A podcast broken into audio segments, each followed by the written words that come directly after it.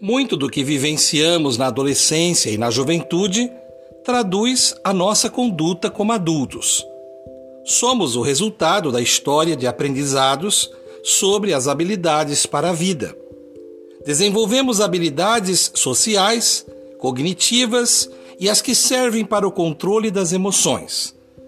Ao mesmo tempo em que elas se destacam em diferentes grupos, também se entrelaçam no dia a dia.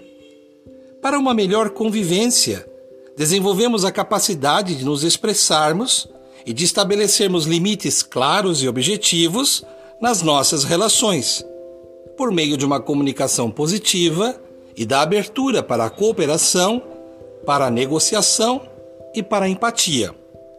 É muito importante criarmos e mantermos relações significativas com as pessoas. Também é saudável sabermos assumir o controle das nossas emoções. Neste mundo tão estressante, busquemos a calmaria que vem de dentro de nós.